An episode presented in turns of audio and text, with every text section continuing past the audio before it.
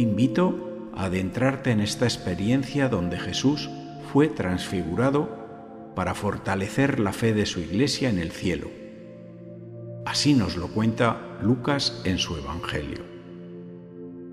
Pedro, Juan y Santiago subieron con Jesús al monte Tabor para orar.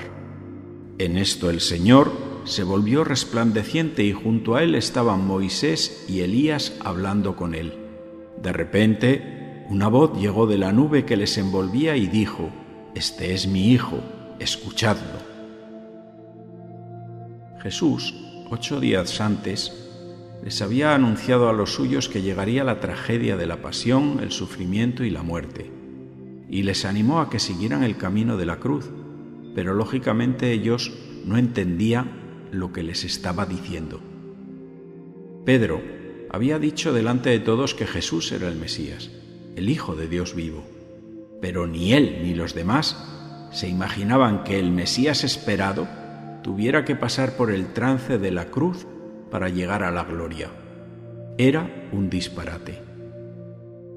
Para que alguien recorra un camino difícil y duro, es preciso que reconozca antes de algún modo el fin al que se dirige. Es como señalar una meta que se hace apetecible para que merezca la pena seguir ese camino. Por eso se transfigurará el Señor ante sus amigos, para mostrarles un anticipo del premio del cielo, pero antes les recordará, han de pasar por el camino de la cruz, es decir, por el sufrimiento. La tentación de la vida fácil y del cristianismo sin cruz la vimos en las tentaciones de Jesús en el desierto, pues las tres tentaciones tienen el mismo común denominador, vivir una vida sin cruz. Es la tentación de todos los hombres de todos los tiempos. Pedro, Santiago y Juan son los tres íntimos de Jesús que van a ser testigos de la gloria de la transfiguración porque también van a ser testigos del tormento de Getsemaní. Y curiosamente, en los dos lugares, el sueño va a arropar emociones muy diferentes. También estos tres van a ser testigos de la resurrección de la hija de Jairo y de otros momentos muy emocionantes en la vida pública de Jesús. Ellos subieron al monte paso a paso, sofocados por la subida, cansados. Al llegar allí, se sentaron en silencio para orar. No tenían aliento para hablar de cosas banales. En la gloria de la transfiguración, aparecen hablando con Jesús Moisés, el legislador de los diez mandamientos, y Elías, el más grande de los profetas. De estos instrumentos se sirvió el Señor en la antigüedad para dar a conocer su voluntad al pueblo elegido. Ellos confirman lo que Jesús les está desvelando, que a la gloria se llega a través del sufrimiento de la cruz. Jesús es el nuevo Moisés, que sacará a los suyos de la esclavitud del pecado y los llevará a la nueva tierra prometida que es el cielo. Pero primero, Él tiene que pasar por la muerte, resurrección y ascensión. Esta emocionante experiencia a Pedro le recuerda la fiesta del Sucot, donde se levantaban cabañas de ramas para celebrar los tiempos de desierto previos a la entrada en la tierra prometida. Eran unos días donde se hacía presente la alegría y el agradecimiento a Dios. Solo después de subir y orar podemos nosotros ser transfigurados y solo en aquel silencio hermoso se puede escuchar aquella voz tan estruendosa como íntima que nos señala, este es mi Hijo, escuchadlo. Nosotros escuchamos mucho ruido, muchas voces, en primer lugar la de mi ego, en segundo lugar la del patas que te pide que hagas lo que te plazca, y por último todo esto envuelto en el mundanal ruido. Para escuchar, primero hay que callar. Observemos que a la montaña no se va solo, se va en comunidad, de la mano de la Iglesia. Todas esas tentaciones que nos rondan de abandonar la comunidad, de apartarnos un poco de la parroquia, de ir por libre, de juzgar al hermano, etcétera, etcétera, no son de Dios. Allí se formó una nube que es una de las maneras que Dios tiene de manifestar su presencia. Así nos protege cubriéndonos con su sombra. Esto, sin duda, es símbolo del Espíritu Santo. Esta presencia divina envuelve en comunión a otros que son diferentes, pero también son hermanos. Si voy solo, pierdo la nube.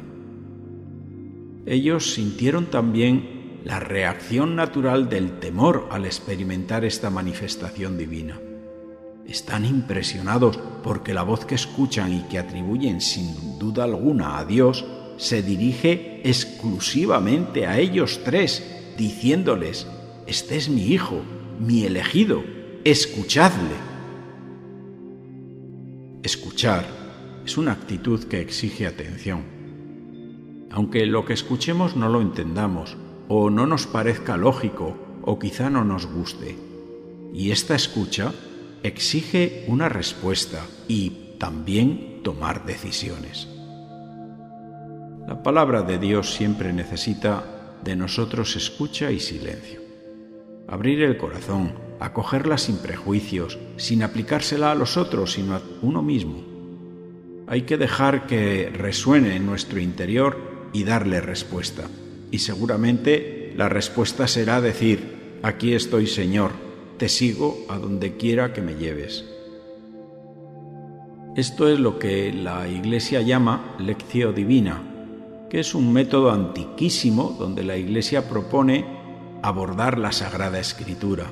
Consiste primero en leer despacio el texto seleccionado, luego meditarlo, reflexionarlo y después orarlo, dialogando con el Señor. Esto lógicamente ha de aterrizar en la vida real en un propósito concreto, en una acción. ¿Tendrá relación que el mundo cada día esté peor y cada día escuche menos a Dios?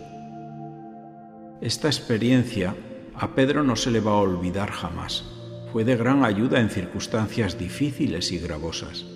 Escribe Pedro sobre la transfiguración que no fue una fábula, que los tres fueron testigos oculares de este fenómeno y los tres escucharon aquella voz del cielo. Ellos no tuvieron duda alguna de que Jesús era el Hijo de Dios y esto les llenó de inmensa alegría. Este pasaje nos recuerda la glorificación de Cristo y también la nuestra, que somos pobres pecadores, pero hijos de Dios y herederos de la vida eterna. También a nosotros quiere el Señor confortarnos con la esperanza del cielo que nos aguarda para perseverar frente al desaliento. San Pablo dirá, estoy convencido de que los padecimientos del tiempo presente no son comparables con la gloria futura que se ha de manifestar en nosotros. Todo sufrimiento padecido por Cristo no quedará sin recompensa. El Señor bendice con la cruz a sus predilectos. La enfermedad, las humillaciones o los fracasos no han de ser para entrar en tristeza, sino para acudir al Señor y experimentar su consuelo. En Filipenses, San Pablo dice también que Jesús transformará un día nuestro cuerpo humilde, y no solo se refiere a la humillación que ejerce la vejez o la enfermedad sobre nuestra carne. Podríamos pensar para nuestro provecho en la humildad como base sobre la que crecen todas las demás virtudes. Se me ocurren siete puntos que nos pueden ayudar a recuperar la humildad perdida. 1. Recuerda que absolutamente todo te ha sido dado. 2. Echa tu ancla en la verdad. No te engañes. Mira lo bueno y lo malo que hay en ti. 3. Sé agradecido siempre. 4. No presumas, todos somos iguales en dignidad. 5. No te compares con los demás, te hará sufrir gratuitamente. 6. Recuerda el propósito de tu vida.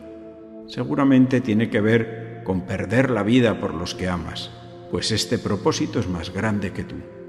7. No te escandalices del sufrimiento. Lo experimentan todos los seres humanos. Cada uno tiene su cruz. Si nos mantenemos siempre cerca de Jesús, nada nos hará daño. Ofrezcamos cada día estas fatigas y afanes y cuando llegue la hora, que llegará, en que estos ojos de la carne se cierren y se abran los ojos transfigurados, que han de ser capaces de ver el cielo y contemplar el rostro de Dios. Te invito a que pases este audio a otras personas. Les hará bien y es gratis. Puedes encontrar esta y otras reflexiones en las principales plataformas como Spotify, Anchor, Apple o Google Podcast con el nombre de Reflexiones de un cura de pueblo. También puedes escucharlas en los audios de la página web parroquialainmaculada.com.